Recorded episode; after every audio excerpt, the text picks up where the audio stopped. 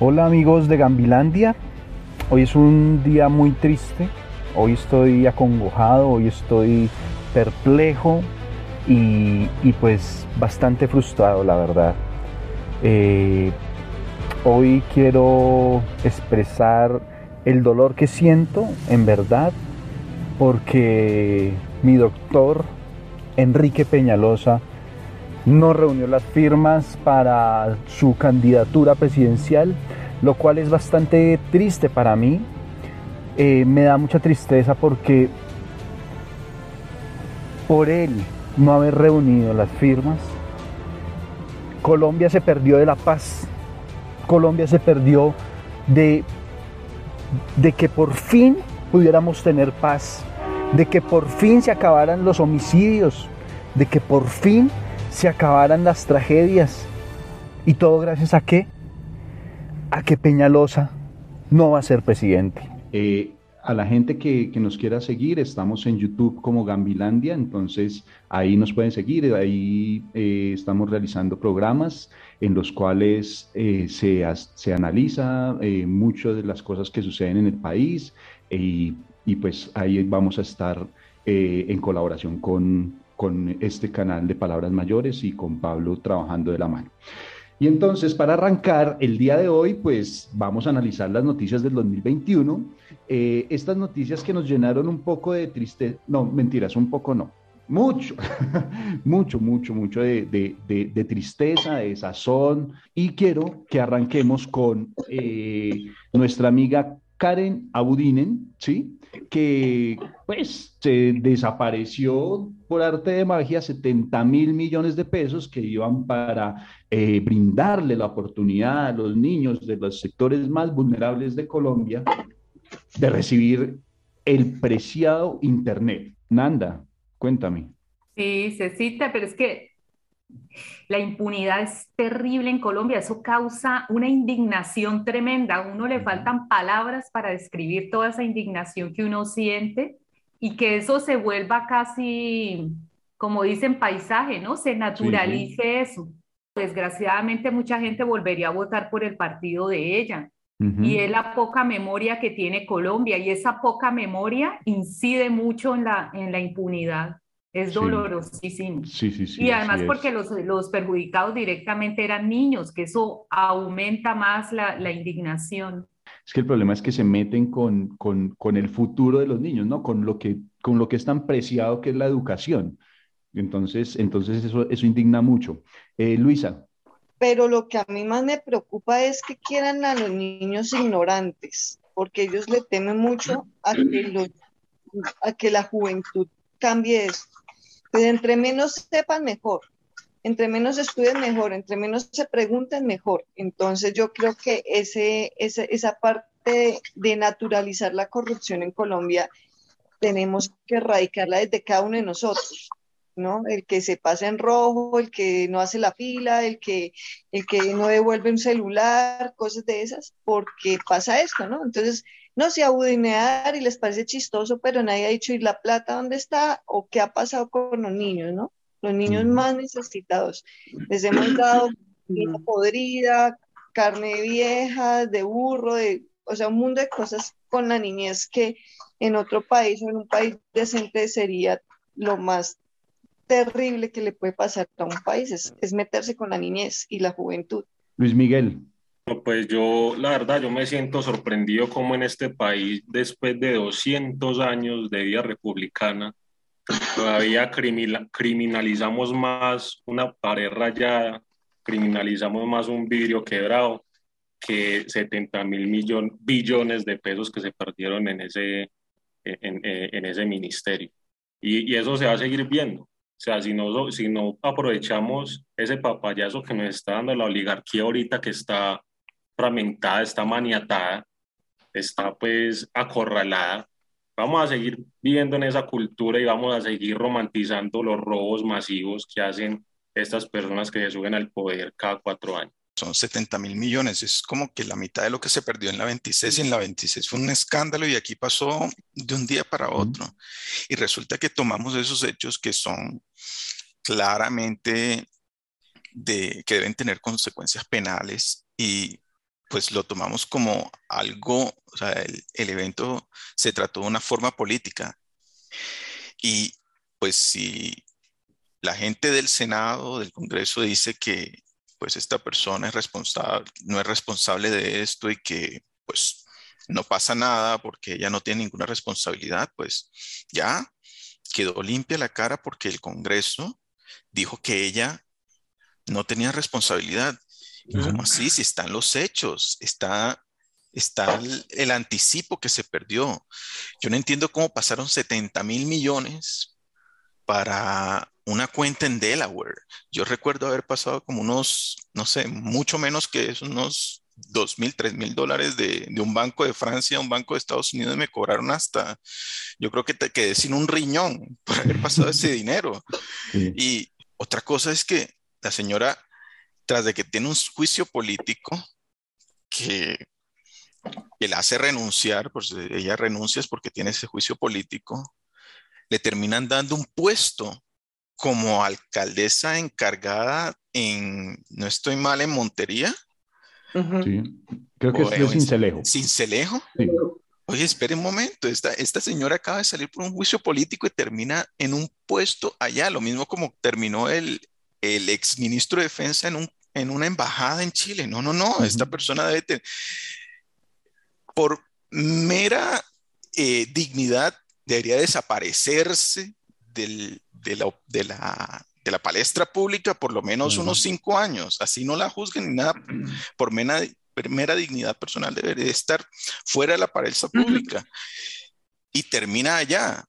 Y luego se va para el exterior y cuando regresa, termina en una empresa de, en Barranquilla dando la, o sea, siendo como la donante, dándole regalos a los niños, hace como parte de la responsabilidad social de Tecnoglass. Y justo un día, dos días después, sale un escándalo con Tecnoglass que tienen cuentas que están de que están, tienen cuentas dudosas con narcotráfico, eh, Cristiandades, que es el presidente, aparece en líos con el narcotráfico y no pasa nada. Y hay una cosa que, que aparte de todo esto, nadie le pone atención, es que el contrato era de dos billones de pesos. Un billón lo estaba ejecutando centros poblados que no había ejecutado absolutamente nada, sino que le dieron el anticipo y se perdió. Pero la otra parte la tenía claro. Y claro, debería tener un porcentaje avanzado que era creo que el 20, 25% y no llevaba ni el 6% avanzado. Y claro, ni siquiera estuvo por ahí. Claro, también está incumpliendo el contrato. Y nadie dijo, venga, claro, también vamos a jalarle las orejas. No. ¿Qué pasó con ellos? ¿Qué pasó con Claro? Claro avanzó en su contrato. ¿Cómo está el, el, el, avance de ese proyecto con, del lado de Claro? Nadie habló de Claro, nadie se vio eh, se vio eh, sindicado de claro para decir, venga, ustedes también se están robando un poquito de la plata o ustedes están incumpliendo este contrato. ¿Qué pasó ahí? Y lo que me, lo que me sorprende a mí es que no solo nosotros como ciudadanos, sino que también la prensa hace el énfasis en centros poblados, pero no le da su punzada a Claro y se nota claramente que es que claramente que claro, tiene mucho poder en, en lo que es la, la, contratación pública y en los medios. Es increíble que, que toda esta gente pueda robar esa plata y, y ¿dónde tiene esa plata? ¿La utilizaron para comprar firmas en, en Barranquilla tal vez? Eh, la utilizan, la, la, la, tienen guardadita para, para ahorita todo lo que se viene en las presidenciales y por eso no pasa nada es que es muy probable que, esa plática esté ahí reservada para, para comprar unos cuantos votos, para comprar unas cuantas eh, conciencias. A ellos lo que les conviene más es tener el dinero y seguir teniendo al pueblo allá sometido, porque pues entre más gente ignorante haya, pues más fuerza de trabajo tienen para sus empresas y así nos pueden seguir eh, explotando laboralmente Así nos pueden seguir explotando mentalmente y así nos pueden seguir engañando con todo lo que nos dan a, diario los medios tradicionales como, pues eh, novelas, realities, el gol, gol, gol, caracol y todo ese tipo de cosas que, que suceden, pero pues eh, alguien quiere agregar algo más. Mari Joliet, ¿querías decirnos algo? Imagínate antes cuántas cosas que nosotros nunca nos enteramos, que nos roban de lo, del mismo horario público, de lo que nosotros pagamos como impuestos cuando compramos un huevo, cuando compramos un pan, cuando todo eso no es plata de ellos, eso es plata de nosotros mismos. Esto no es gobierno, esto es una organización criminal que pone fichas, que pone fichas. Yo no sé qué el jefe de todo esto, pues ya más o menos sabemos, pero él no está solo, debe estar con mucha gente organizada que ponen fichas en la Procuraduría. O sea, tiene cooptado todos los tres poderes en Colombia. Es casi imposible eh, poder detectar toda la magnitud de robo, de corrupción al 100% que hay en Colombia. Es muy difícil. Por eso, por eso tenemos que o cambiar o cambiar. Es que no hay otra opción. Por eso es, mi opinión, César, mi opinión. Eh, Gladysita, te escuchamos. A mí verla a Karen Abudinem con la frescura con que entregó, con que entregó regalos a los niños. Todo esto de la mano de los Char, porque el padrino político de ella es, la casa Char, el clan Char.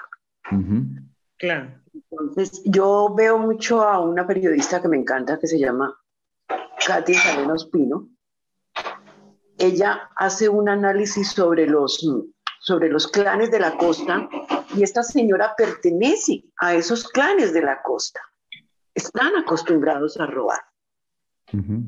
Y sin embargo, la impunidad reina en Colombia. Es que, es que todos los días tenemos para ver las cárceles llenas de, delincuentes de cuello blanco y sin embargo no hay ninguno, no hay ninguno. Y Karen Abrunien debería estar detenida. Yo lo hago con la comparación que, que había en la época de Gaitán. Gaitán incluso le llamaba, le tenía un nombre a eso, que se llamaba el agrietamiento de la oligarquía. ¿Y qué significa eso? ¿Qué es lo que yo entendí de eso? Que la oligarquía se está fragmentando, se está despedazando. ¿Y por qué lo digo? Porque es que en ese tiempo había una efervescencia, había como un ímpetu de, de, de, cambiarlos a todos, a todos, y de cambiarlos por alguien totalmente opuesto a ellos. Y eso se está viendo ahorita, porque el pueblo en ese, en ese momento se dio cuenta que, que la clase dirigente de ese, de ese tiempo los detestaba. O sea, la clase dirigente en ese tiempo detestaba al pueblo, los odiaba, tenía un odio tremendo al pueblo. Pero ahorita se está repitiendo. Ahorita está esa misma efervescencia, esa misma, ese mismo ímpetu y esa misma conciencia de la gente, ese, ese mismo pensamiento de la gente de que esos que están allá gobernando son personas que, que los detestan y que los odian. Entonces ven por debajo, si tienen un desprecio total por el pueblo y la gente se está dando cuenta de eso. lo, lo, vimos en el paro nacional.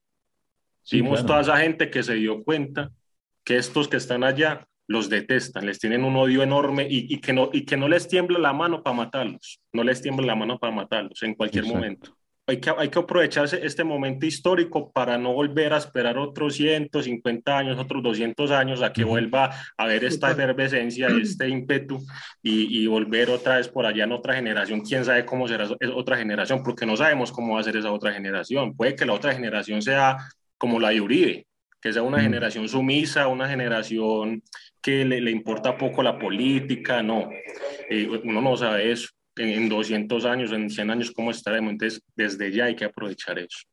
Como estamos tan cerca de las elecciones, como estamos tan cerca de todo lo que es la campaña eh, para, para, las presidenciales, pues ahorita ellos son muy amigos del pueblo, ¿no? Ahora, ahora sí no, no, no, no lo desprecian ni, ni les huelen a feo ni nada, no, ahorita es la feria del, del beso con el niño pobre, la feria de la ida a comer empanada a la plaza, pero, pero pues, o sea, dejémonos de pendejadas. Si nosotros nos vamos a dejar otra vez direccionar por ese tipo de cosas, estamos muy llevados del berraco porque ya sabemos que eso es solamente una postura para poder llegar al poder. ¿sí? O sea, eso de ir a comer a la plaza, ¿por qué no lo hacen todos los días? En, un día cualquiera, ay, vea, vimos al, al señor X, ¿sí? no vamos a dar nombres aquí, ¿sí? No vamos a decir en ningún momento que, que Alejandro Gaviria, porque sería muy mal, de, muy, mal gusto, eh, comiendo en una plaza, ¿sí? No, no, ellos comen en los restaurantes más finos de las ciudades, ellos comen, pero no, no, no, vamos a tomarnos una foto. Y se les nota el asco con el que están comiendo porque eh, eh, les da asco el pueblo, les da fastidio, pero pues ellos realmente mm, lo que están es engañando a la gente para que lo sientan muy cercanos, ¿sí? Así que hablando de esta impunidad que nos lleva, eh, eh, pues llevados del berraco, pues qué tal el archivo eh, del proceso de la niña política. La niña política es simplemente nos robaron las los elecciones en la cara, punto. Y, sigue como pasando como si nada. Este tipo va a quedar pensionado cuatro años que no hizo nada sino tirarse el país. Duque con no sé cuántos años tenga, pero no tiene, no tiene los 40, los 50 años, pensionado con nuestro dinero, ¿no? La forma como se nos enteramos que hubo dineros calientes en la campaña de Iván Duque es por una grabación que le hacen a a, quien fue a la calle Daza. Y, eh, ah, no, le hacen la grabación a, a Ñeña Hernández y coincidencialmente estaba hablando con María Claudia Daza sobre la campaña presidencial, pero a él no lo estaban investigando por la campaña presidencial, lo estaban investigando por un crimen que se cometió en Barranquilla sobre un, eh, eh, que hubo el hijo de un prestamista, que también era un, lavador de dinero, eh, había sido asesinado. Toda esta, toda esta, esta investigación estaba quieta y la razón por la que estaba quieta era porque las personas que estaban haciendo esas escuchas sabían que había grabaciones que implicaban poderes mayores por la astucia y por la, capacidad eh, litigante de Miguel Ángel del Río, es que él logra obtener esas grabaciones y a través de no sé cuántas horas de, escucha tuvo él que se dio cuenta que estaba pasando eso. Si él no se da cuenta que eso pasa, nunca hubiéramos sabido nada de la, de la política. Segundo, si eso es lo que podemos grabar eso es lo que podemos tener registro, que es un hecho. Esto, eso no es de opinión que si lo hizo, que si no lo hizo. Eso es un hecho. El tipo estaba hablando con una persona de la UTL de, de Álvaro Uribe sobre la compra de de votos para Vargas Lleras, para Iván Duque. De hecho, dice que hasta también, hasta también le robaron dinero a Vargas Lleras. Eran como mil millones que iban para Vargas Lleras y como se quemó, los direccionaron para Duque. Entonces, eso es lo que escuchamos fortuitamente porque están investigando un crimen. ¿Qué pasa con, la, con los votos que se compraron o que se han podido comprar presuntamente en Antioquia? Porque en Antioquia ganó Iván Duque, pero arrasando en segunda vuelta a, Petro. Entonces, ¿qué pasó por allá? ¿Qué pasó con la gente que compra votos en Barranquilla? Por ejemplo, Así, yo, nosotros sabemos que en Barranquilla eso nunca pasa.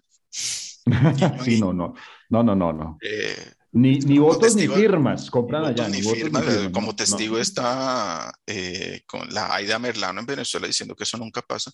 Pero entonces, ¿qué pasa con lo que pasó en Barranquilla? Las ciudades más pobladas de, de Colombia, porque es, claramente las elecciones se ganan con votos y los votos se consiguen es donde están las ciudades más pobladas. En Bogotá, en Bogotá tiene que haber por derecha, o sea, cualquiera que tenga dos dedos de frente sabe que en Bogotá es donde más se compran votos, pero todo el mundo dice, no, es que los votos los compran en la Barranquilla, en La Guajira, en, Santander, pero si es donde salen los como 3, 4 millones de votos en Bogotá, Es porque en Bogotá también se compran votos, pero en Bogotá nunca sale un escándalo de compra de votos.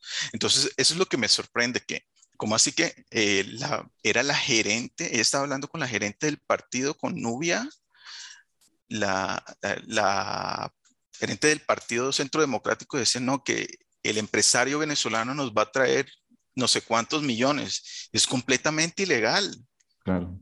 ¿Y por qué no investigan esos movimientos de cuentas? Si las cuentas de este empresario o de la empresa de ellos tuvo alguna donación a través de un tercero con, con, con el Partido Centro Democrático.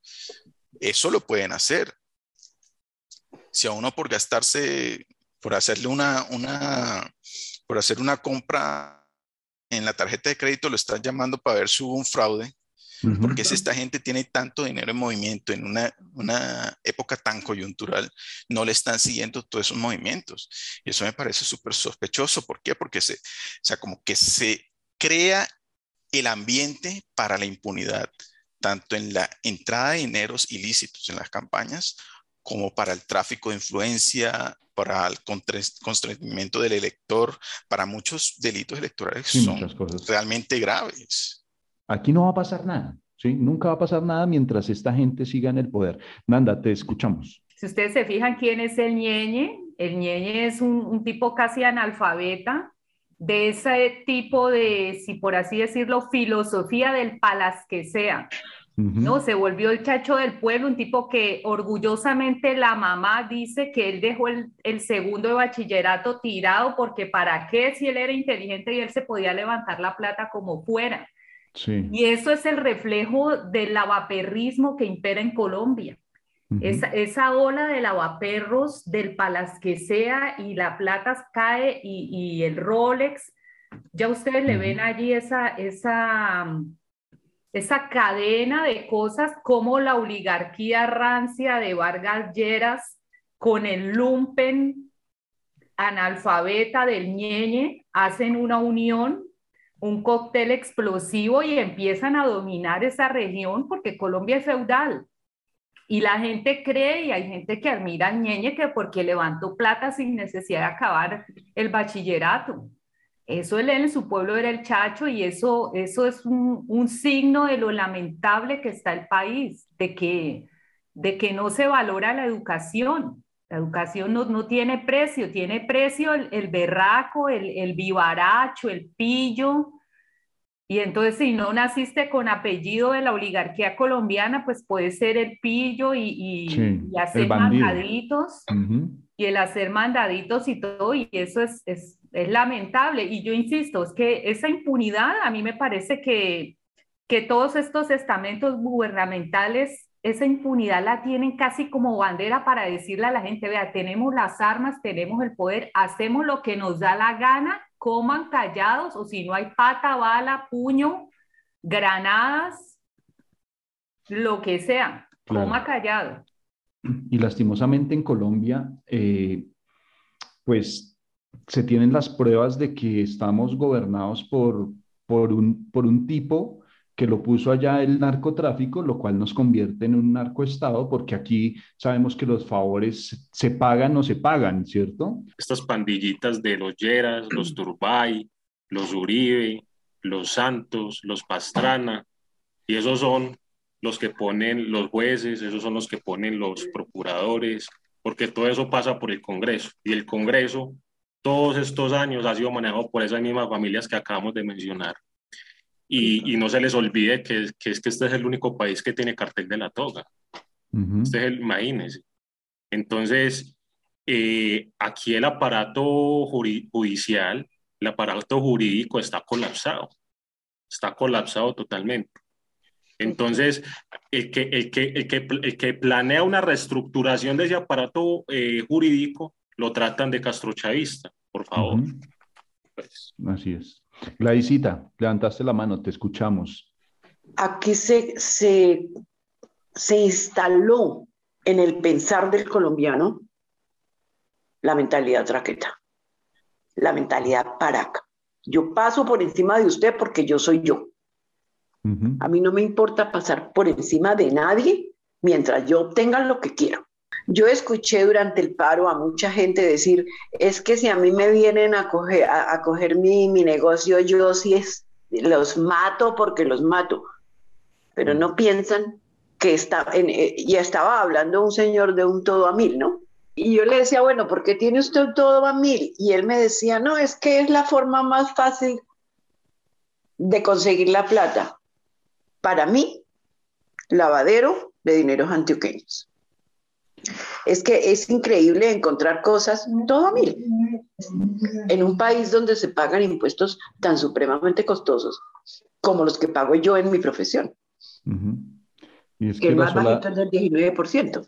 Hace pocos días monté un video, analicé un video en, en, un, en un, programa en Gambilandia donde eh, veíamos la actitud de un ciclista eh, insultando porque le decían que por favor utilizara la, la ciclorruta y pues no, porque es que yo soy el berraco y yo ando por donde se me da la gana. Y ese arraigo cultural de que yo soy el berraco y que hago lo que se me da la gana, eh, tenemos también que estirparlo. O sea, e, es, eso, eso está mal, culturalmente está mal. Y, y pienso yo que es, es esa base del, del pensamiento es la que hay que ir quitando. Sí, tú eres un berraco, pero tienes que cumplir las normas. ¿sí? Tú eres un berraco, pero, pero respeta a tu, a tu, a tu, a tu congénere, ¿sí? al ser que está al lado tuyo, respetan, simplemente respetan. ¿Qué es lo que está pasando en Colombia que nos hemos acostumbrado a la muerte? Estamos acostumbrados a escuchar que hay masacres. En, en, otros países decir masacres, más de dos, tres personas es una noticia nacional y, mejor dicho, y hasta que investiguen y la presión mediática hasta que logren encontrar quién, quién lo hizo. Esto es una cultura que tiene su semilla en, en los años de los narcos y, y de toda esta cuestión, la cultura del vivo porque yo veo también a mis sobrinos cuando voy a Colombia, están, em, pues digamos, ya salieron de la adolescencia, tienen 20 años, 21 años, y, y piensan así, piensan así. Uy, no, hay que lograr esto, hay que lograr aquello por encima de lo que sea. La humanidad, estos son los frutos, las consecuencias de esa cultura traqueta que viene desde hace mucho rato en Colombia y ahorita vemos los efectos. Yo citaría una frase del premio Nobel José Saramago que decía que no hay peor mafia que el Estado y la Iglesia y obviamente el Vaticano. Y eso cala perfectamente en lo que es Colombia. El Estado es una mafia y anestesió a la gente a hacerle creer que una masacre más es una cifra más. Porque en vez de unirnos en el dolor de lo que está pasando, que es gravísimo, nos desunimos en ese dolor y, lo, digo, bueno, en términos generales, y faltó esa solidaridad y esa empatía, porque como la teoría del, del enemigo interno caló fuerte, porque ese estado, ese narcoestado militar ha hecho tanto daño, pues ha creado que entre pobres se estén matando, ¿no? La policía con los muchachos de la primera línea, que ambos son de, extracción muy humilde y sin embargo el uno defendiendo al patrón, al opresor y los otros muchachos reclamando esos derechos a los cuales se les, de los cuales tendrían que tener todas las garantías. Y, y esa indiferencia total que el narcoestado propició, pues propició eso, propició incluso que los medios de comunicación sigan hablando de ejecuciones extrajudiciales. O sea, mm. ¿cómo así que ejecutar a alguien puede ser algo legal? O sea, ya, ya hay un problema incluso desde el lenguaje. No, y, y, y, Nanda. a un pelagato que, que a duras penas ha dicho cinco años de universidad en un piratécnico, hasta, llamar ejecuciones extrajudiciales, como si estuviera permitido ejecutar a alguien, no hay pena de muerte. ¿Cómo que no nos duele ese colombiano negro e indígena, que la mayoría son negros e indígenas los que han sido asesinados, masacrados.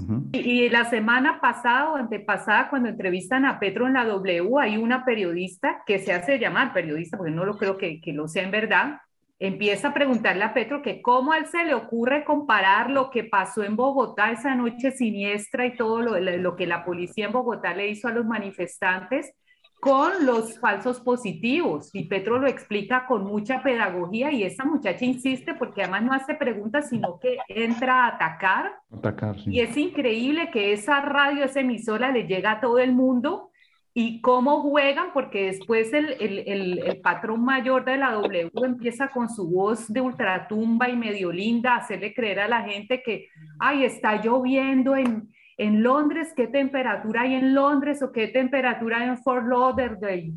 Y yo digo, por favor, deje de estar haciéndole creer a la gente que nos interesa si está lloviendo en Londres, hombre, está, calle, está lloviendo plomo en Colombia. Sí. Eso es lo que está lloviendo en Colombia, plomo o una granizada en Chapinero. Exacto. O pura chumbimba en Uciacurí. O lo que debería a nosotros preocuparnos. Pero estos medios, claro, como son el brazo político de alguna manera de, de, todos estos patrones de Colombia, porque son casi los patrones de la finca, los gamonales, los capataces. Disparan a través del micrófono. Eso que tú dices de, de la, del lenguaje me parece a mí muy importante porque es que nosotros primero, y lo que dice eh, Nanda, nosotros primero le dijimos a eso falsos positivos.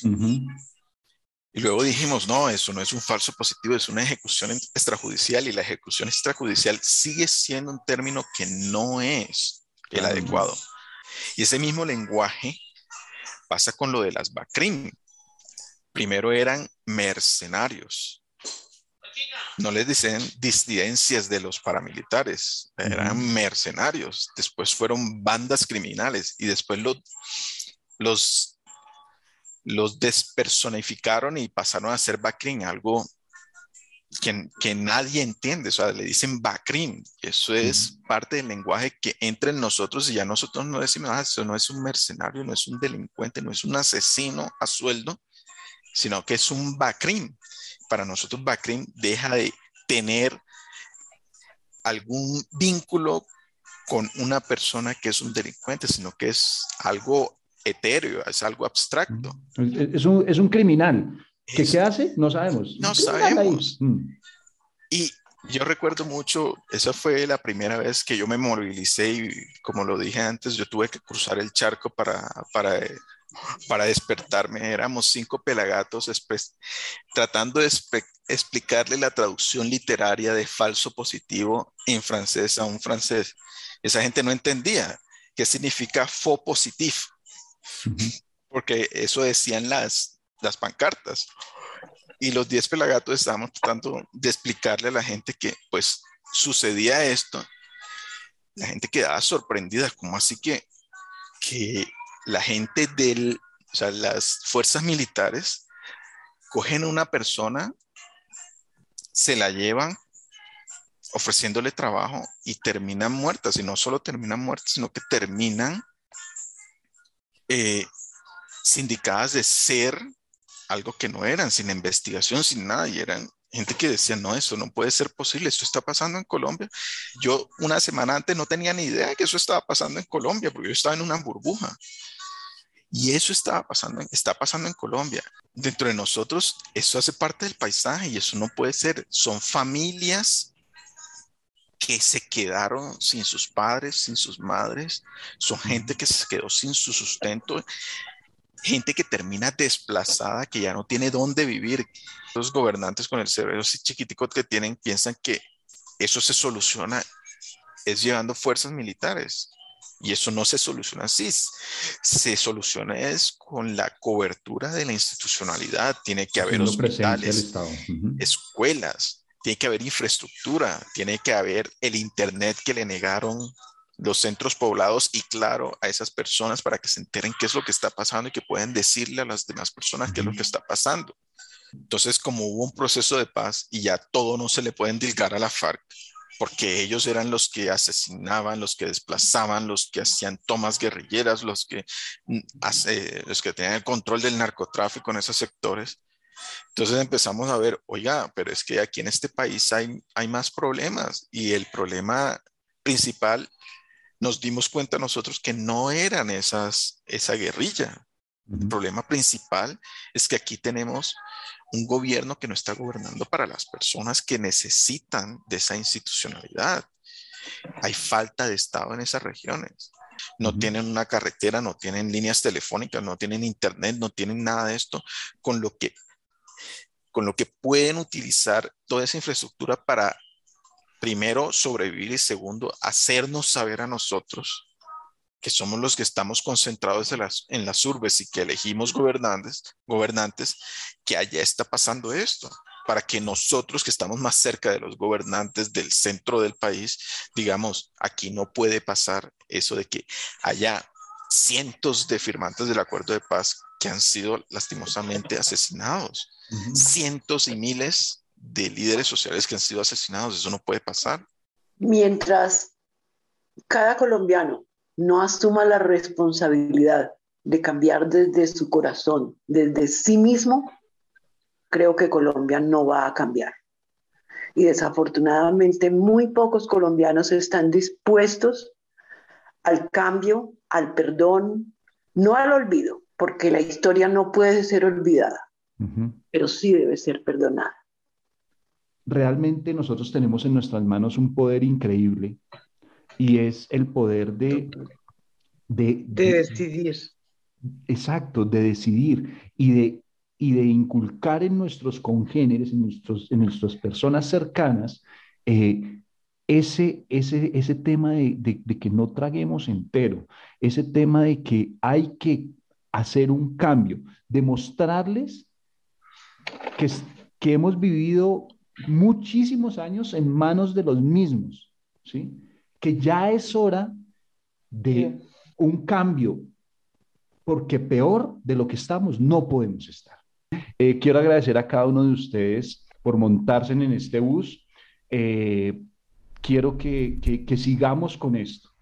Yo quiero que sigamos con esto, que se pueda unir más gente, que podamos tener muchos más aliados dentro de, dentro de, dentro de esta red, llamémoslo así, dentro de Gambilandia, y hacerle la invitación también a la gente que, que, nos está viendo a, a, unirse a nuestro canal de Gambilandia en YouTube para que eh, pues no tengamos que, que pronto incomodar a Pablo con, con, con nuestra presencia aquí en su canal, eh, que muy amablemente nos, nos, nos, ha abierto las puertas. Agradecerle a Pablo muchísimo, de verdad, y a cada uno de ustedes mis agradecimientos totales.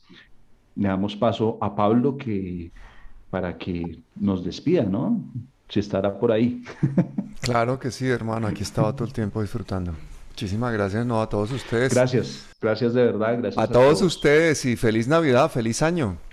Gracias. Estamos en contacto. Gracias, Pablo. Gracias. Un abrazo a todos. Gracias, Pablo. a César y a todos ustedes. Chao. Chao, chao, chao.